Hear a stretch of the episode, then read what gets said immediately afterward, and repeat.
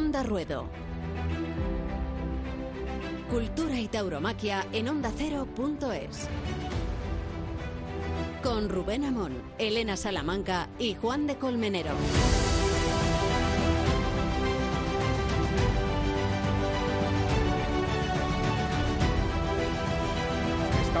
Estaba, previsto guardar un minuto de silencio el pasado sábado en las ventas en memoria de Joselito. No es una novedad. Cada 16 de mayo los toreros se desmonteran y los aficionados nos ponemos de pie. Es la manera de recordar al mártir sevillano, de reconocerle la paternidad del espectáculo contemporáneo, aunque la celebración de este sábado, malograda, ya lo sabemos, por la suspensión de la temporada, hubiera suscitado mayor compungimiento que nunca. Hace 100 años, Joselito moría en la plaza de Talavera, atrapado en la danza macabra de Bailaor. Así se llamaba, el ejemplar de la viuda de Ortega que rebanó la vida de José Gómez Ortega. Tenía Joselito 25 años y lo que no tenía era que haberse anunciado aquel 16 de mayo de 1920 en la Plaza Toledana. Lo hizo para despecharse de la empresa de Madrid y terminó sustituyendo a su propio hermano, Rafael el Gallo, aunque la carambola más feroz acaso consista en que Ignacio Sánchez Mejías hizo el paseillo mano a mano con José. Impresiona evocar la coincidencia porque ya se ocuparía Lorca de escribir la elegía del matador 14 años después. Sánchez Mejías era cuñado de José, una imagen sobrecogedora. Evoca el momento en que vela el cadáver del héroe prematuro. Joselito está amortajado y se le percibe una extraña sonrisa. Sánchez Mejías aparece abatido, descompuesto. Se sujeta su propia cabeza sobre la mano izquierda, asomándose al cadáver, mientras que la derecha acaricia con ternura el, el cabello azabache de Joselito. Sánchez Mejías moría en la decadencia, moría en la plenitud José Gómez Ortega, no solo por las aportaciones del maestro y por la paternidad del Toreón Redondo, sino porque su visión integral de la lidia, poderoso capotero, banderillero extraordinario, matador imponente, se trasladó a su concepción general del espectáculo. Debemos a la influencia de Joselito la concepción misma de la temporada, la organización de las ferias. Advirtió que la nueva red ferroviaria predisponía los permenores del calendario taurino. De otro modo, no se podría haber permitido rebasar el hito de 100 actuaciones en tres temporadas consecutivas, 1915, 1916 y 1917. Promovió Joselito la construcción de las plazas grandes, la monumental de Sevilla entre ellas, introdujo criterios de selección rigurosos en las ganaderías y se convirtió en el estímulo de la toromaquia como fenómeno de masas. Los toros formaban parte de las corrientes vanguardistas, atraían a la intelectualidad. ¡Qué tiempos! Agitaban la vida política y social. ¡Qué tiempos! Joselito representa la llamada Edad de Oro porque fue la suya una época de prosperidad y de fertilidad, y porque la rivalidad con Belmonte prosperó en nuestro ancestral caínismo, o eras de José o eras de Juan, de la gracia o del aplomo, de Apolo o de Dionisos, de la Macarena o de la esperanza de Triana, la sevillanía del fenómeno no contradice la reputación de la pugna en Madrid, ni la idolatría que se profesó a ambos aquí en el foro, ni el dolor que conmovió la capital. No se había erigido todavía la Plaza de las Ventas cuando murió Joselito, pero la tradición del minuto de silencio se ha trasladado desde sus orígenes. Cada 16 de mayo, los toreros se desmonteran y los aficionados nos ponemos de pie. Ningún otro matador ni héroe ha conseguido unos honores parecidos es la manera de significar la grandeza de José y de reconocer su condición de visionario, niño, prodigio y prodigio adulto, hijo de torero, hermano de toreros y padre de la tauromaquia.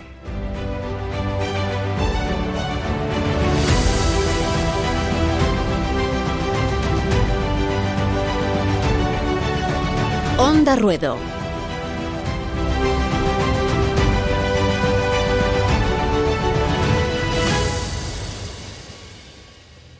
Así que, Elena Salamanca, buenas tardes o buenas noches o buenos días en función de la hora que se escuche el programa y Juan de Colmenero, si os parece bien, vamos a guardar 10 segundos de silencio por la memoria de Joselito.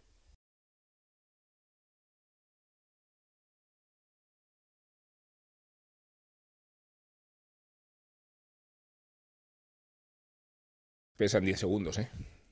Y qué pena no poder haber reunido este, este momento de recogimiento en un minuto del sábado en las ventas. En las ventas, sí, como viene siendo... Este año, maldito. En este año maldito. Sí, 10 segundos en radio, Rubén, que son mm, mucho tiempo y que, y que se nota. Bueno, ya en el programa anterior estuvimos hablando de la muerte de Joselito y todo lo que ha dejado y ha representado. Y ahora, bueno, nos disponemos un poco a hablar de lo que ha sido su tauromaquia, ¿no? Y su, y su relación también con Juan Belmonte y todo lo que ha supuesto también eh, Joselito, ¿no? Y, y, sí, ese minuto de, silencio en, aquella plaza monumental de las ventas que, que con el arquitecto eh, empezó también con los planos. era, era, uno de sus proyectos que no pudo verlo ni el arquitecto ni, ni él mismo eh, culminado, porque ninguno de los dos estaban. Pero bueno, vio otros proyectos y dejó mucha huella en otras muchas cosas. Lo que sí ha sonado ese 16 de mayo fue el paso doble gallito, que, la verdad que las ventas ha tenido esa iniciativa que ha sido muy bonita, muy romántica. Y, bueno, es verdad que también con el silencio taurino que hemos tenido, pues se ha oído mucho más ese homenaje a Joselito en medios de comunicación, entre los aficionados. Creo que al final, como no teníamos otro lugar al que acudir o otro otro tema del que hablar en el 16 de mayo. Se ha visto quizá más que en otras ocasiones. todos en ese centenario y bueno, pues mira, no hay mal que por bien no venga y se ha escuchado mucho más. Bueno, como decía Juan, del, la semana pasada dedicamos un primer programa al centenario y dedicamos este segundo. Queremos hacerlo con dos personalidades que comparten no ya la afición, sino el mismo libro. El libro lo ha escrito Paco Aguado, El Rey de los Toreros, que se ha convertido en la biografía de referencia de Joselito y el prologuista es Luis Francisco Esplá. Así que por galones y por honores saludo primero al maestro Esplá. Maestro, ¿qué tal? Buenas tardes, muy bien, estupendamente. Lo de los honores eh, hay que dárselos al, autor de la obra, ¿eh? Yo simplemente he pegado ahí una pincelada, pero la obra es todo mérito de Paco. Verás cómo Paco acepta que lo haya presentado en segundo lugar. Paco, ¿cómo estás? Pues encantado, encantado de que lo hagas así, bueno, como tiene que ser. El toreo de la antigüedad sigue siendo un grado, aunque a algunos no les guste, ¿eh?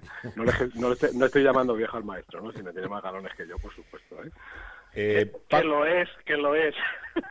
Paco, una pregunta. Eh, ¿A ti te resulta llamativo que de tanto hablar de Joselito se esté recordando más lo que no fue de lo que fue, o sea que se insista demasiado en, la obra inacabada, en lo que pudo haber sucedido en lugar de, lo que Joselito era un torero a reivindicar a todos los niveles, ¿no? Porque eh, Aguado ahí lo, lo, lo, deja entrever perfectamente, eh, queda diluido en el tiempo y solo recordamos de él la figura eh, única y exclusivamente taurina cuando detrás de Joselito había otro personaje digno de mención, que es el, posible empresario que, bueno, se frustró, pero, pero queda ahí la posibilidad, quedó la posibilidad de un empresario que hubiera cambiado el destino del toreo.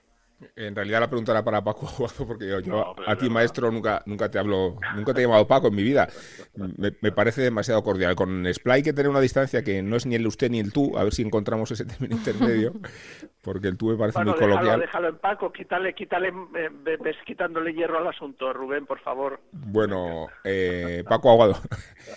Eh, te preguntaba si y no se insiste demasiado en lo que no hizo Joséito en lugar de destacar todo lo que hizo, que fue muchísimo, ¿no? Yo creo que sí, yo creo que se quedó con cosas pocas, muy pocas cosas por hacer, ¿eh? Mm, pues lo dejó todo encauzado, ¿no? Como dice Luis Francisco, el maestro, pues eh, podía haber sido un gran empresario, desde luego, porque fue un tío clarividente, ¿no? Para, para el negocio taurino, porque le dio la vuelta como un guante a la mentalidad decimonónica antigua del espectáculo. Y fíjate, y otra cosa que pudo haber sido, fue un gran ganadero, porque se hablaba de que, bueno, que se podía retirar, casi como una exigencia para poder casarse con Guadalupe de Pablo Romero compró el hierro de Benjumea, mandó al matadero muchas vacas y tenía palabrada y vista, no sé si a palabrada, pero sí vista y echaba el ojo, a comprar la ganadería de Tamarón, que es la que desciende el 80% del toro bravo actual, o sea que buena vista tenía, ¿no? Eh, maestro, cuando uno observa las películas de Joselito con la perspectiva contemporánea, ¿qué, ¿qué, es lo que un torero más aprende de Joselito? La técnica, ¿no? Un toro eh, tan imprevisible como aquel, un toro tan sometido, no tan sometido, sino todo lo contrario, con una animalidad tan eh, declarada en el ruedo, eh, una puesta en escena donde vendía muy cara su piel el toro, era alucinante. Y cuando además, esto es importante, eh, hay todas estas cosas que tú ves en el, eso, pues eh, hay matices que se te escapan. Pero cuando he tenido la oportunidad, y eso es el milagro, por eso no es que pueda hablar de Joselito, sino simplemente he tenido la suerte de conocer a Marcial Lalanda, que fue contemporáneo más joven que él, no, no, no, no coincidieron en el ruedo, pero sí tiene una memoria clara de, de Joselito y me dice, mire, usted eh, el, el, el, tema de, de, Joselito no era solamente la técnica, sino que ese toro era inabordable. Inabordable. La mayoría de las veces los toreros se defendían y Joselito en ningún caso se defendió, sino que lo, lo subyugó constantemente.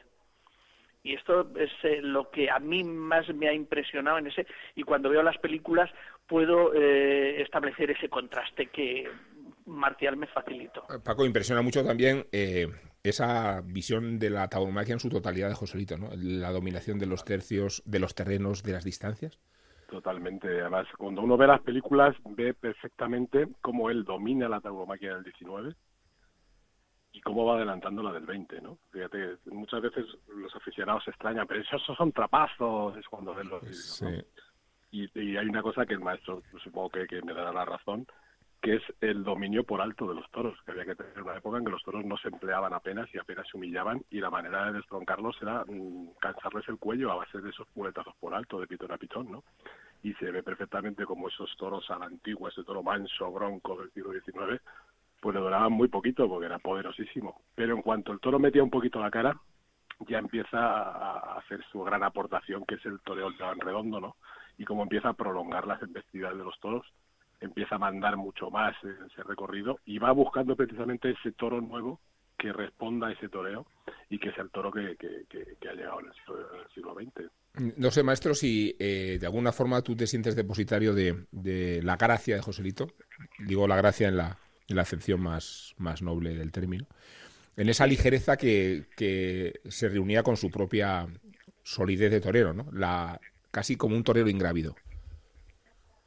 Sí, yo fui un, un devoto de, de, Joselito. No puedo decir que, que, fui discípulo, pero fui un devoto de, de Joselito y estoy eh, embuido completamente de, de, su tauromaquia. Era a lo que yo aspiraba, ¿no? Al dominio. Yo he hablado muchas veces mm, de mi eh, acceso al toreo no se hace vía como lo hacen todos los chavales, por admiración a determinados toreros. No, no, no. Yo accedo al toreo vía eh, totalmente, eh, digamos, etológica. Yo lo que quería era dominar un animal y en ese, eh, en ese diálogo eh, Joselito era el, el, único que podía decirme o darme las claves para, para iniciarme en lo que yo quería y lo tenía muy claro desde que empecé, ¿no? Que Joselito era mi referente y mi horizonte y así lo hice.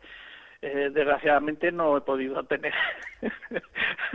la dimensión de aquel monstruo, pero ese ha sido de alguna forma eh, mi telón de fondo siempre.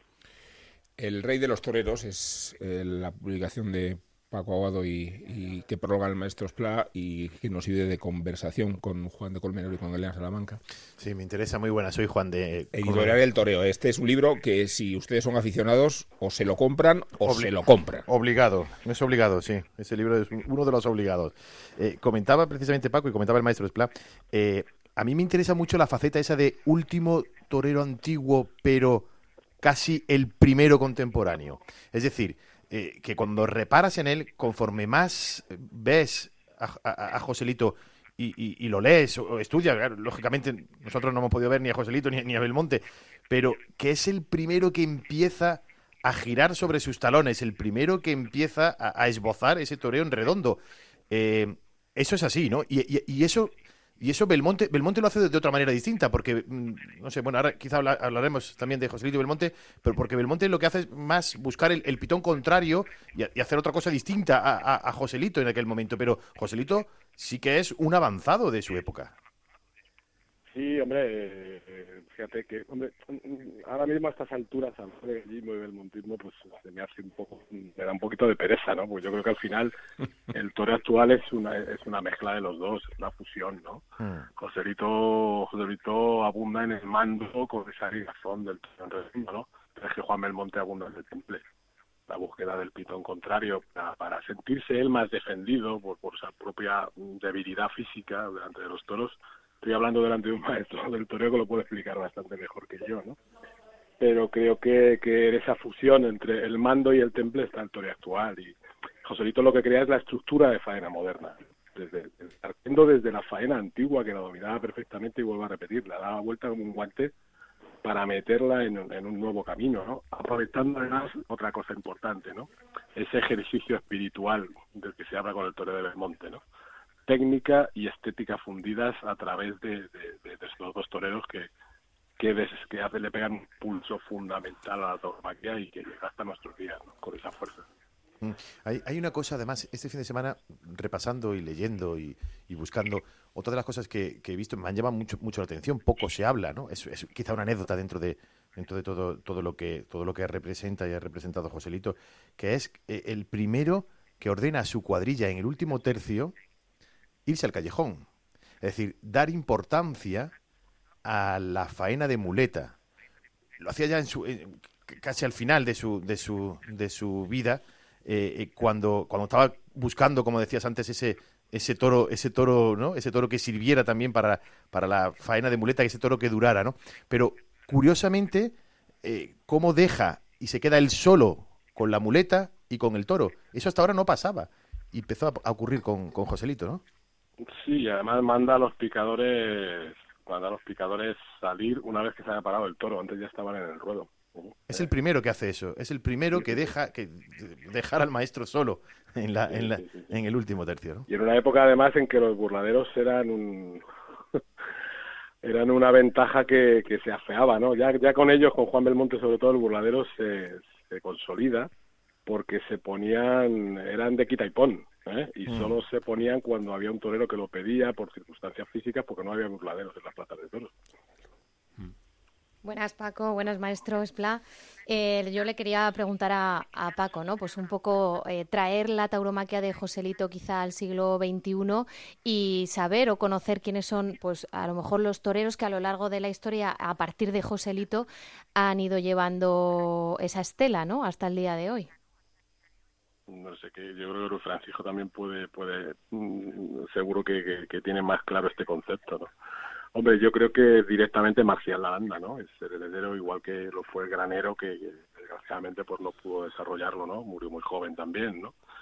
A partir de ahí, pues nos encontramos con Armillita, que es un torero típicamente de línea gallista, con Luis Miguel, con Domingo Ortega, pero ya es después de Manolete cuando se va fundiendo la cosa, ¿no, Francisco? Sí, Manolete le da otro golpe de tornillo al toreo y, gira en otra dirección, ¿no? Eh, no quiere decir que se, se, hace de lado ese concepto, pero sí eh, Manolete lo que hace es eh, girar y, hacernos perder de vista el clasicismo impuesto hasta ese momento por, por Joselito. Bien es cierto también que el toro cambia eh, después de la guerra, es otro toro eh, que facilita también la producción artística de Manolete y luego pues eh, vuelven a salir toreros porque afortunadamente esto es pendular, ha sido así en la historia, ¿no? El clasicismo es algo que va y viene y en su trayectoria arrastra lodos y esos lodos son los que hacen o nos crean la ficción de que hay una novedad allí, cuando realmente es un clasicismo impregnado de aquellos lodos que ha arrastrado con las nuevas imposiciones estéticas. Eh, de todas formas, el, el, toreo está vertebrado por ese concepto. Desde que Belmonte y Joselito inauguran este nuevo concepto, eh, ha presidido, presidirá y yo creo que es eh, el, en estos momentos el fundamento del toreo. La historia, Paco, ¿la historia ha tratado mejor a Belmonte que a Joselito? ¿Los historiadores lo que han escrito? Literariamente sí, literariamente sí. Eh, mira, de Joselito se escribió mucho los años posteriores a su muerte, ¿no? Con el típico morbo de la tragedia y de la jornada mortal, ¿no? Que siempre, pues, aquí nos gusta tanto ese tema morboso, pero a partir de los años 30, cuando ya Ignacio Sánchez Mejías dejó de alentar a, a la gente a escribir sobre Gallito, sobre su cuñado, porque hay que decir que, por ejemplo, la, famosa poesía de Alberti del Rey de los Matadores La escribió obligado por Ignacio Sánchez Mejías del año 27, eh, un homenaje a Gallito que hay en el Ateneo de Sevilla unos meses antes de que se juntara la generación del 27, pues hizo este homenaje a Gallito. Ignacio Sánchez Mejías se encierra en la habitación de un hotel a Alberti y le dice que hasta que no termine la poesía no, no, le abre la puerta.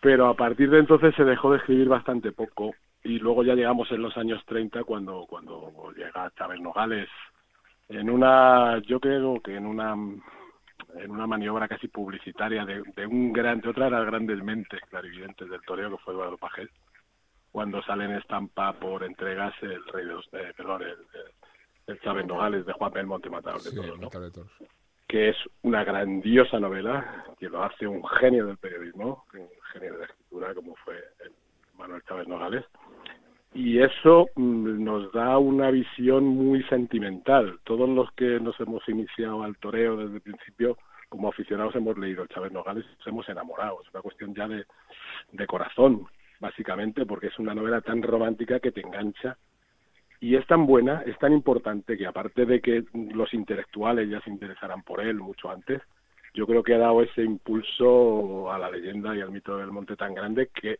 durante mucho tiempo tuvo oculto la figura y la dimensión real de José Lito. Paco, pero fíjate, eh, a los aficionados a los toros, y lo comparto con el maestro Spla, eh, el hallazgo general de Chávez Nogales nos eh, ha llegado con mucha ventaja, porque todo el mundo se ha puesto a descubrir casi hace tres o cuatro años la existencia de Chávez Nogales y los taurinos lo conocíamos como lo sabíamos mucho antes como si fuera finales de los 60 cuando estaba prohibido en España. Exacto. Solo le permitieron se, permitió la publicación pero Paco al mismo tiempo tu libro eh, forma parte de un antes y un después porque eh, reivindica a Joselito desde una perspectiva y una modernidad y una vanguardia que estaban por completo solapadas por la dimensión esta casi titánica del monte, ¿no? Sí, sí, esa era la intención cuando se publicó en el año 99 con Espasa. Eh, mi idea era pues reivindicar esta, esta dimensión de José Lito el Gallo que había quedado tanto oculta y que además ha ido engrandeciendo con el tiempo, ¿no? La distancia y la perspectiva de los años, ya 100 años, eh, te dan idea de lo que realmente supuso Joselito, porque la verdad es que todo el toreo en sus estructuras, desde el campo hasta los despachos, bebe de las aportaciones de José Tito Gallo, ¿no?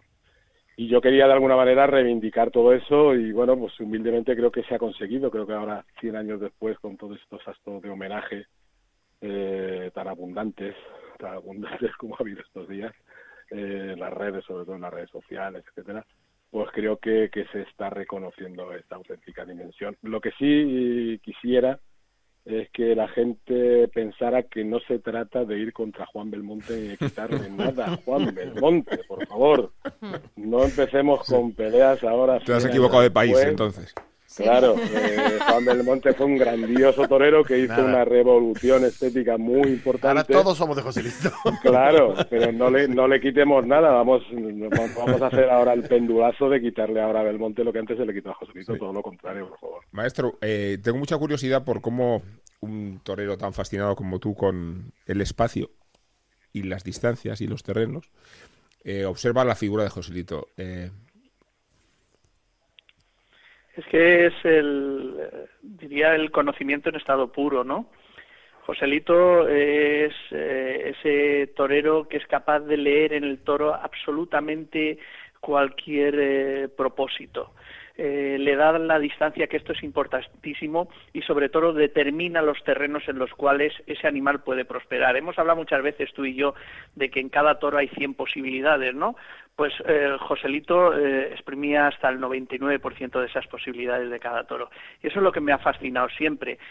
Y mm, al final lo que recoges tú en, las películas es muy pobre, porque hay muy poco, muy poco documental de Joselito. De hecho, fue el primero que, puso las cosas claras con el tema de la imagen, ¿eh? Que esto estaría también de otra forma, el, tema de las televisiones y la imagen estaría perfectamente armonizado porque eh, se hubiese anticipado eh, casi 100 años a la gestión de la imagen actual y posiblemente esto estaría mejor. Pero ya digo, a partir de esa pobreza que hay de, imagen de, Joselito, he tenido la suerte de contrastar todas esas cosas con gente que, ha convivido, que lo ha visto, y eso me ha dado realmente una imagen muy fiel del torero. Yo, fíjate, llego hasta el punto de que creo que lo he visto torear, estoy convencido, de, tengo tan, tan vívida la imagen, tan nítida, que estoy convencido de que lo he visto torear. Entre esas imágenes, maestro, y apelo aquí al torero banderillero, eh, todavía no conseguimos eh, explicarnos un para el quiebro eh, donde Josito casi no se mueve. Perfecto. ¿Cómo es posible ese par de banderillas y, cómo era Joselito el banderillero? Sí, Joselito lo que hace es hacer una, una demostración de, conocimiento, de intuición y de lo que es la medida. Eh, apenas le insinúa al toro, casi es un gesto con la mirada, mm, siempre a favor de las querencias, porque sabe las querencias y sabe que no tiene que exagerar lo más mínimo, si no el toro se le sale de la suerte. Él quiere ajustarlo a aquello y lo hace eh, como se ve en la película, casi sin insinuar apenas ese quiebro o cambio. Y, luego, maestro, la, naturalidad, que, que, es una cualidad muy difícil de, de desarrollar siendo tan tentadora la técnica del artefacto, ¿no? Eh, la, la, relación de Joselito con esa naturalidad.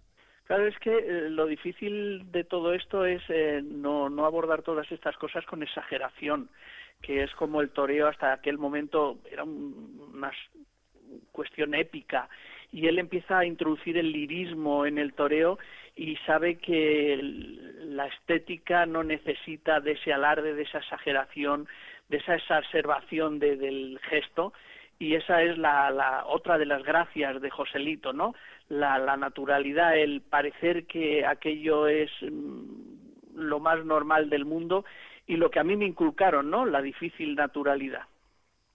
Yo le quiero preguntar a, Paco, el maestro en este caso de, la Escuela de Tauromaquia de, Madrid, ¿no? Eh, bueno, yo siempre digo que, es el que mejor explica la historia de la tauromaquia desde que comienza hasta que termina. Eh, no sé de... no me des las gracias, Paco, da igual. no, quiero decir que, bueno, que, siendo ¿no? profesor de esos, de todos esos chavales con esos sueños de llegar a ser matadores de toros, ya no digo figuras del toreo, em, ¿qué es lo que le transmites de de, la figura de Joselito el Gallo, Paco? Pues dentro de, a ver, yo no, yo, no me considero profesor, yo les doy charlas, a veces muy aburridas, intento que no lo sean, sobre historia del toreo porque yo creo que lo que necesitan es cultura taurina, ¿no? Yo les enseño cosas que pasaron, que vean, que entiendan que hay otras formas de hacerlo, que cada uno pueda coger lo que le pueda interesar para su gusto, pero sobre todo que tengan bagaje cultural dentro del toreo, que es muy importante, como mm. está contando el maestro Esplano. Y en cuanto a José Tito Gallo, que vean eso, lo que está diciendo perfectamente él, ¿no? Ese concepto de la lidia total, ¿no? Ese, ese, dominio absoluto de las querencias, de los terrenos, de entender el toro. Decían que tenía todo el toreo en la cabeza, y es verdad, ¿no? Porque era una máquina perfecta de torear, tanto física como mentalmente, ¿no? Y aunque ya ese tema de las querencias parece que no es tan recurrible con el toro actual, sigue siendo clave, sigue siendo clave. Los toros siguen teniendo querencias, aunque las marquen menos o no tan acusadamente, ¿no? Y el saber dónde está uno en la plaza y saber cómo se tiene que, manejar es, es, algo fundamental, ¿no? No salir a la aventura y a ver lo que pase por mucho valor que tengas, ¿no? El valor se pierde cuanto se pierde la cabeza y si no se tiene cabeza se tiene menos valor.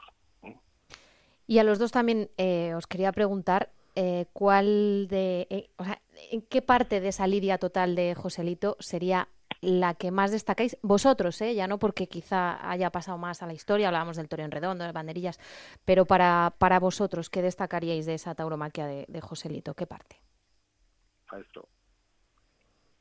A mí el, concepto global, ¿no? Él es el que introduce el adorno como recurso en el toreo, propiciado por la familia, que es una familia de artistas, de creativos, de bailadores, de cantadores, de, gente que es capaz de, de concebir mundos diferentes y esto para mí es fundamental. Eh, con Joselito el adorno pierde su frivolidad y se convierte en recurso. Luego la concatenación es el, primer torero que es capaz de, explicarnos la lidia como un argumento sin eh, episodios. ¿no? Y a partir de ahí, pues ya todo lo demás. Pero básicamente para mí eh, ese es el, primer eslabón del toreo moderno y es obra exclusiva de Joselito, está concebido por él. Sí. sí, perdón, perdón. Sí, sí, no, lo digo que estoy absolutamente de acuerdo, ¿no? Es decir, es el dominio total de toda la lidia anterior, eh, es un compendio perfecto, lo domina la prevención. Tanto es así que se permite el lujo de decir, bueno, y ahora el toreo va a ir por este camino, que es el que voy a marcar yo también desde estas bases, ¿no?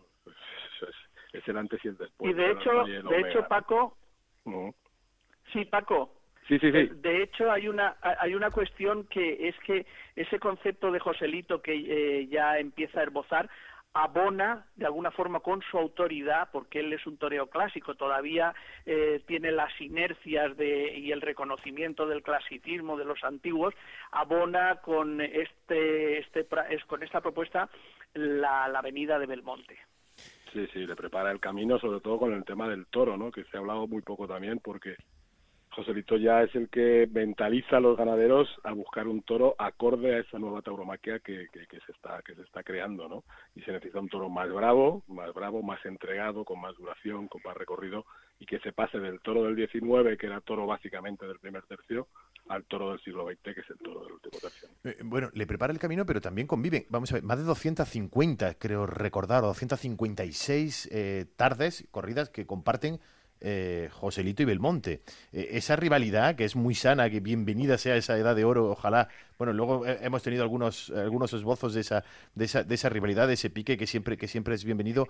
esa rivalidad entre Joselito y Belmonte, em, o sea, había diferencias, ¿no? Porque uno uno seguía siendo, y además reconocía el propio Belmonte, que seguía siendo el que mandaba pero pero venía venía de una manera chuchando no lo que no lo que viniera después que siguió hasta 13 años después no hasta hasta hasta que hasta que hasta que bueno hasta que falleció eh, Juan Belmonte no esa rivalidad existía y, tenían y, tenían cuestiones muy diferentes en la lidia no pero fíjate Juan de yo más que rivalidad hablaría de complementariedad no hmm. no eran rivales no eran rivales eran bastante amigos. Sí había aficiones rivales que, que, se decantaban por uno u otro concepto y además llegaban a las manos, ¿eh? lo cual pues, podría ser muy sano. Además, ojalá hubiera toreros que provocaran que la afición llegara a las manos.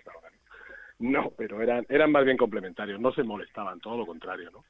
Frente a la regularidad mm, milimétrica de Joselito el Gallo del triunfo a golpe cantado tarde tras tarde. Sí, sí, poderío, sí estaba la faena inspirada, aislada, si tú quieres, de Juan Belmonte, que, que, que, muchas veces acallaba todo lo que había hecho Joselito en una sola mm. tarde, ¿no?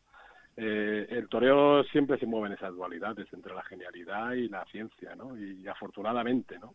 Que sea así. Y, y, yo creo que fueron, además, no solo, no solo complementarios, sino que fueron la base de toda la edad de oro. Fíjate que hay una cosa muy curiosa que la conocemos como edad de oro del toreo, y es la etapa de la historia de las corridas de toros del siglo XX que menos corridas de toros se dieron en España. Efectivamente, sí. Porque solo toreaban ellos dos, solo interesaban ellos dos. Los empresarios solo querían contratarle a ellos, efectivamente. bueno, y superaron, Joselito superó durante, tres, años. Tres, años las 100 corridas de toros, ¿no?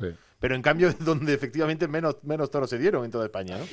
Eh, eh, y una última pregunta. ¿Qué, hubiera supuesto América para Joselito? Ya, yo soy sigo diciendo tiempo que, en mi opinión, la, la muerte prematura. Eh, es prematura para el hombre, pero no para el torero, que Joselito deja las cosas redondeadas y que la propia muerte contribuye a, la redondez, si se puede decir así. Pero hay una frustración de fondo que es Joselito en México, que hubiera sido, y el maestro hablaba de los medios precarios técnicos que había en España entonces, en México eran mucho más avanzados. De hecho, tenemos imágenes de México en color, como si nos faltara ver a Joselito en color. Eh, ¿Es una frustración México para, para la redondez de Joselito, Paco? Tan, tan, tan lejos de Dios y tan cerca de los Estados Unidos, que dicen los mexicanos, ¿no? Sí. que están, por eso, por eso pasaban los americanos con las películas en color, hmm. para ver a Manolete ya. Pues México no, no tuvo suerte, no tuvo suerte porque primero se interesaron mucho por Juan Belmonte, ¿eh? en el boom de Juan Belmonte fue, vinieron a contratar a Belmonte, no a Joselito el Gallo el año, el año 14, y luego ya eh, Juan Belmonte, como cuenta la novela, pues se encontró allí, pues en México prerevolucionario, ya estuvo ya la, la prohibición de Venustiano Carranza y no pudo torear en México, igual que no pudo torear en Francia porque estalló la, la Primera Guerra Mundial. Es, curiosísimo, toreó una vez cerrada, me parece, en Bayona, nada más, eh, cuando era becerrista. Hombre, yo creo que hubiera ayudado más a darle esa dimensión internacional, ¿no? Eh, ya en México estaba estaba ya pues todo el germen, ¿no? Y, y tienen a su gran ídolo que es Rodolfo Gaona. Exacto. Que hubiera sido el rival natural de Joselito, porque eran, eran del mismo palo, ¿eh? e incluso con más clase y más cadencia Rodolfo Gaona, pero también con menos ánimo para poder competir con los grandes aquí, que fue lo que le pasó, ¿no? Pero sí, sin duda ninguna, yo creo que Joselito Gallo en México hubiera, hubiera ayudado a darle otro impulso muy, muy grande a la, a tauromaquia. Maestro, ¿qué es América para la redondez en torero? Eh, América es importantísimo siempre y hay otro tipo de toro y de hecho cuando Joselito viene de Lima que mm, también hay que pensar en lo que había en aquella época, ¿no? Era un toro medio pajuno, eh, medio cruzado que existía por ahí, las ganaderías como, como las tenemos concebidas hoy no existían, pero lo cierto es que se encuentra con un toro que le facilita un poco más las cosas y, viene aquí y dice que Joselito ha aprendido a matar, que era una de las cosas, eh, era su, su, su, cruz, ¿no?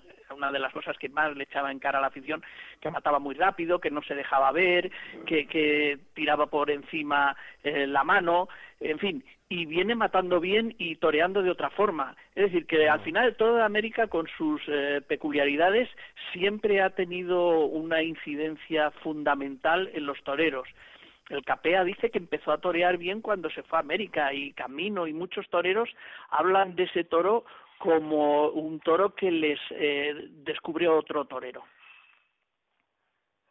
Bueno, pues querido Paco, eh, querido maestro, gracias por compartir estos momentos con nosotros. No hacemos otra cosa que recomendar a los oyentes Joselito el Gallo, el Rey de los Toreros. Que está editorial El Paseo. editorial El Paseo, iba a decirlo ahora. Sí, sí, eh, antes dicho el toreo, ¿no? No, es igual, es igual. Pero es editorial El Paseo. Que... No, no El Paseillo. No, eh, lo voy a decir, editorial El Paseo. El prólogo es del maestro Spla, quien me alegra mucho de hecho, en su web se puede pedir ya y se paga y ya cuando esté te lo mandan, que yo ya lo tengo reservado. ¿eh? El día uno ya está en la librería, en las que abran. En las que abran. Editorial El Paseo, ¿eh? que Joselito, el gallo, el rey de los toreros. Eh, maestro, gracias por compartir tu sabiduría. Un fuerte abrazo. A vosotros. Y Paco, un fuerte abrazo a ti también y, ánimo con la temporada esta de la Resistencia.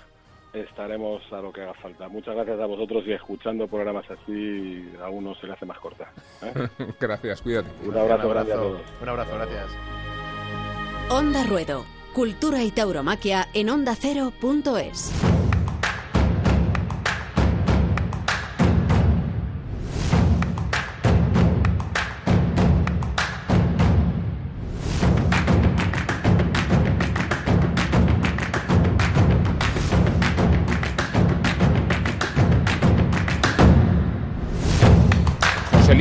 y Belmonte. ¿Cómo no íbamos a relacionar estos dos monstruos a través de la puerta de la historia?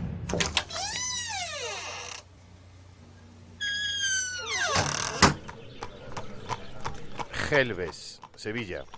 Aquí nació la mañana del 8 de mayo de 1895 el niño José Manuel Isidro Gómez Ortega, así bautizado con ese nombre en la iglesia cercana a la casa número 2 de la calle de la Fuente, el lugar donde convivió el pequeño José con sus padres y hermanos, el menor de seis hijos de Fernando Gómez el Gallo y de Gabriela Ortega, torero y bailaora, payo y gitana, Sevilla y Cádiz, mezcla perfecta para lo que se avecinaba.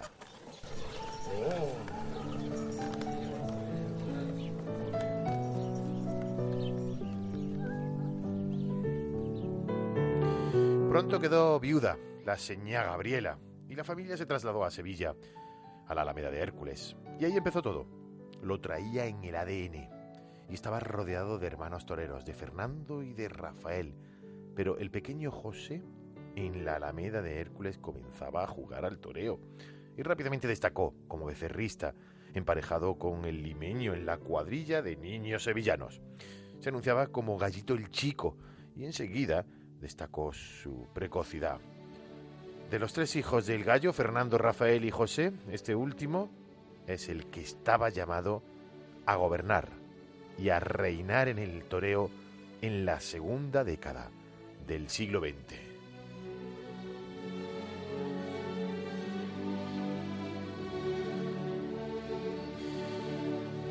Como novillero nadie dudaba Debuta en Madrid y pide que una corrida sea la de Olea, en lugar de los novillos de Tobar preparados para la ocasión. Empieza a cuajar un toreo excepcional, distinto, con enorme poderío. Se anuncia su alternativa y todas las miradas ya en ese momento son para él. La alternativa estaba pensada para el 27 de septiembre de 1912, pero el enorme temporal en la capital obligó a suspender la corrida y José decidió viajar a Sevilla para doctorarse al día siguiente.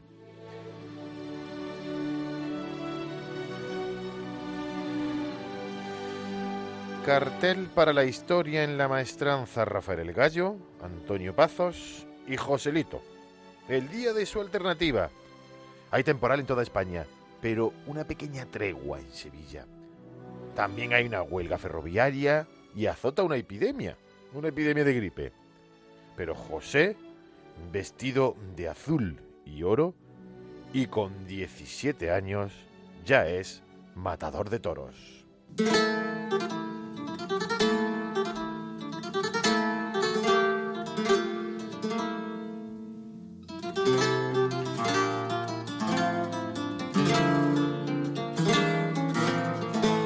A las 72 horas, José regresa a Madrid para confirmar la alternativa. Ese día recibe la alternativa Curro Martín, Curro Martín Vázquez, y completan el cartel Vicente Pastor y Rafael Gómez. Por aquel entonces ya está toreando también, también, y triunfando un tal Juan Belmonte de todo aquello que yo oía, pues sí, pues, pues, pues sí, y el toreo, como yo no lo veía en la plaza, ni, aunque las pocas veces que iba, pues entonces me lo hacía yo solo, me lo hacía en el espejo.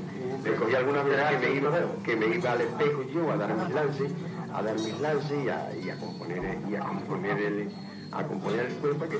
Este es el sonido, un sonido histórico de la propia voz de Juan Belmonte explicando cómo toreaba solo delante del espejo el rival de Joselito, aunque reinara el gallo. El poder de Guerrita lo tenía el de Gelbes, pero la rivalidad con Belmonte hizo enorme e histórico también al de Triana.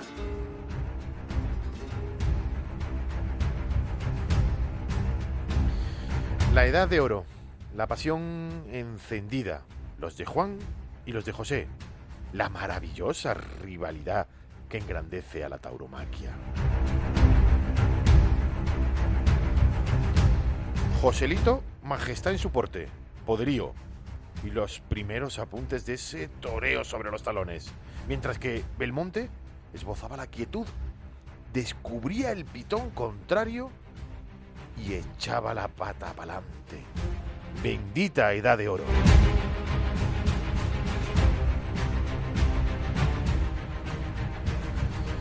Capote al brazo, en una sola mano, en una sola mano de José y Verónicas de Belmonte.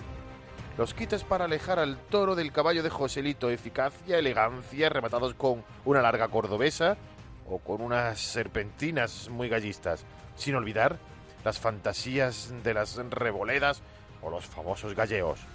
Todo un deleite, mientras Belmonte se picaba con medias verónicas casi perfectas que cortaban la respiración.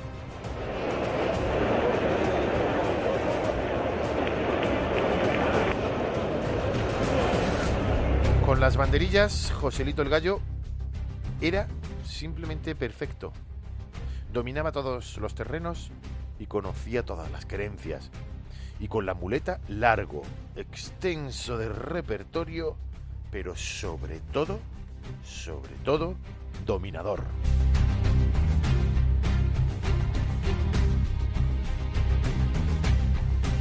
A decir de Belmonte, Joselito jugaba con la vida alegremente y tenía frente a los demás mortales una actitud naturalmente altiva, como un dios joven.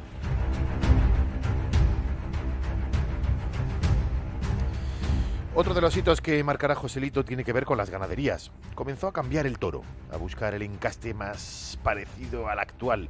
Abandonó el toro del norte para perfeccionar el encaste del sur. Joselito era hombre de campo y alentó y aconsejó a los ganaderos para buscar un toro más armónico, de bravura prolongada para que llegara hasta la muleta. Un toro más a la altura de los que se avecinaban y existían con él y con Juan Belmonte.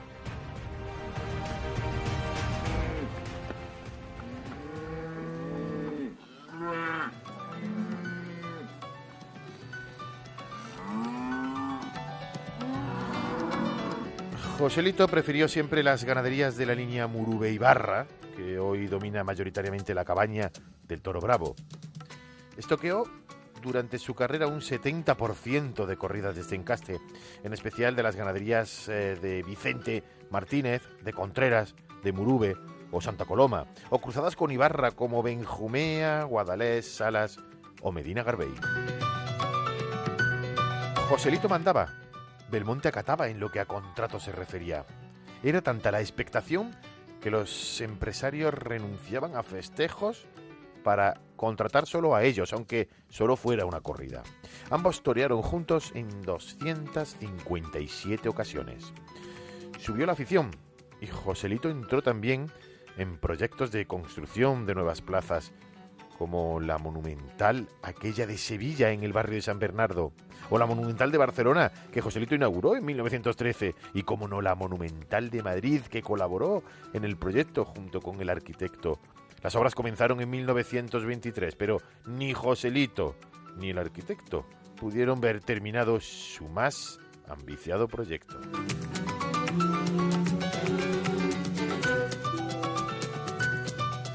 El poder de Joselito le hacen valedor de su título de rey.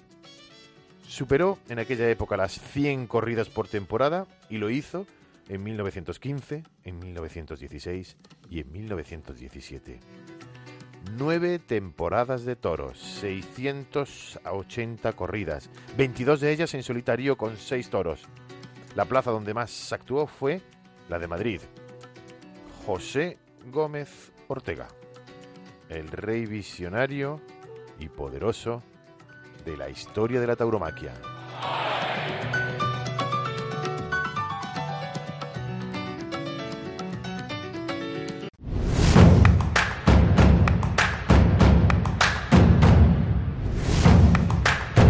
Pues por mí, por mí no hubiéramos vuelto, ¿eh?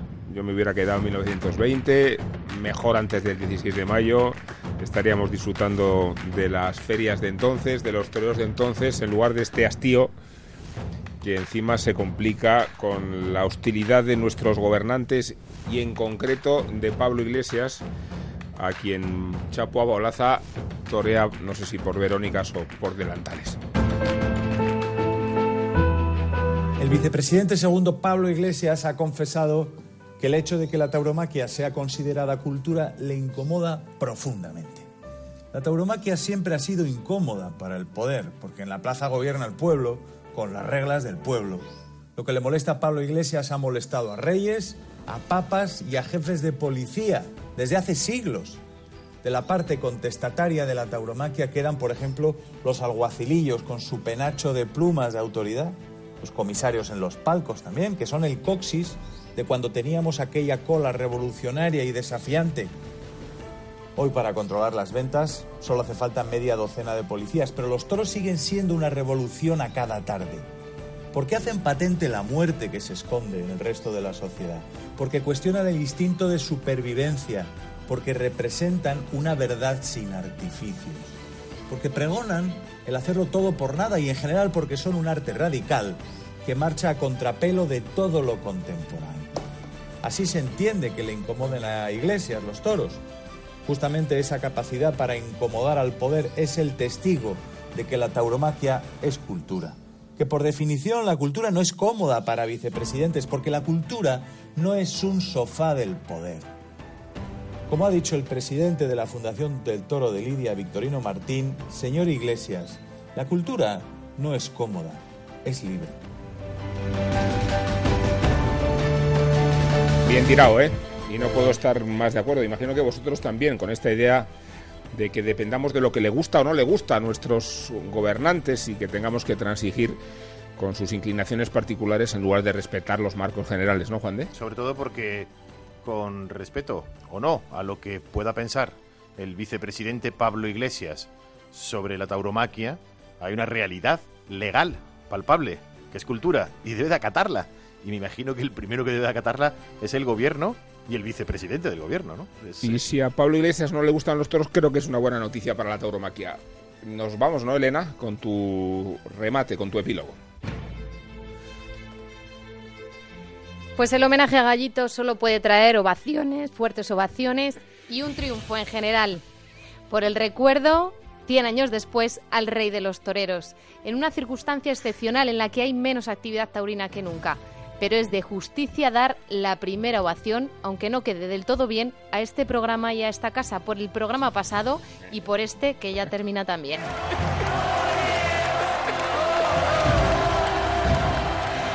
Bueno, no os vengáis tan, tan arriba. Ovaciones compartidas con otros medios que han impulsado el recuerdo a Joselito durante la semana y especialmente el sábado 16 de mayo. Desde la cultureta, pasando por los especiales en las revistas especializadas, los medios digitales como Mundo Toro, aplausos y esa vuelta de tendido cero a la 2 de la televisión pública de todos los españoles e incluso la cobertura de mi hermandad de la Macarena, que durante todo el día fue recordando la vinculación de José y la Esperanza Macarena. Los aficionados también se merecen esta ovación, muy especialmente el hilo en Twitter de Alfonso Ibarra. En pie, Rubén Amón, apláudele al amigo Ibarra. Es uno de los hilos más completos y mejor contados. Desde el pasado sábado, a la misma hora de hace 100 años, ha ido narrando paso a paso lo que iba sucediendo. Tan paso a paso que estuvo en esa estación de tren desde la que volvió Joselito de cuerpo presente hasta Madrid. Y también ha pasado Alfonso Ibarro por, su casa de la calle Arrieta de Madrid, donde fue velado una noche hasta ser trasladado a Sevilla.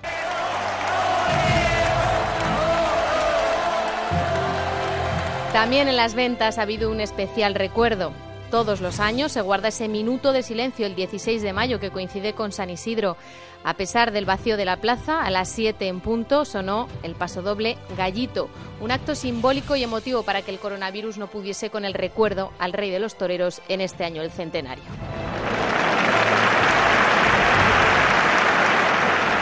Muy bonita ha sido la iniciativa del Círculo Taurino Puerta Carmona de llevarle flores el pasado sábado al único resquicio que queda de aquella monumental de Sevilla impulsada por José Gómez Ortega. Varias coronas y ramos de flores le recordaron en uno de los símbolos más importantes de su legado.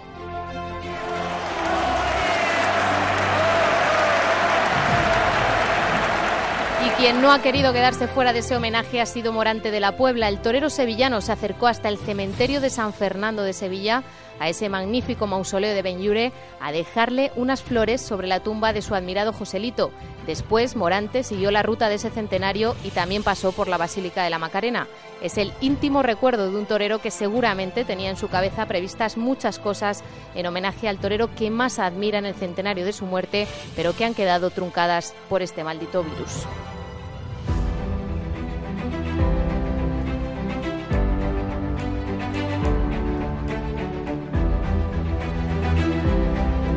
Hasta aquí nos ha traído Nacho García y desde aquí mandamos un fuerte abrazo a la audiencia y observamos el honor que merece la muerte de Joselito Elena Juan de. Hasta la próxima semana. Hasta la próxima. Hasta la próxima semana. Onda Ruedo. Cultura y tauromaquia en onda ondacero.es.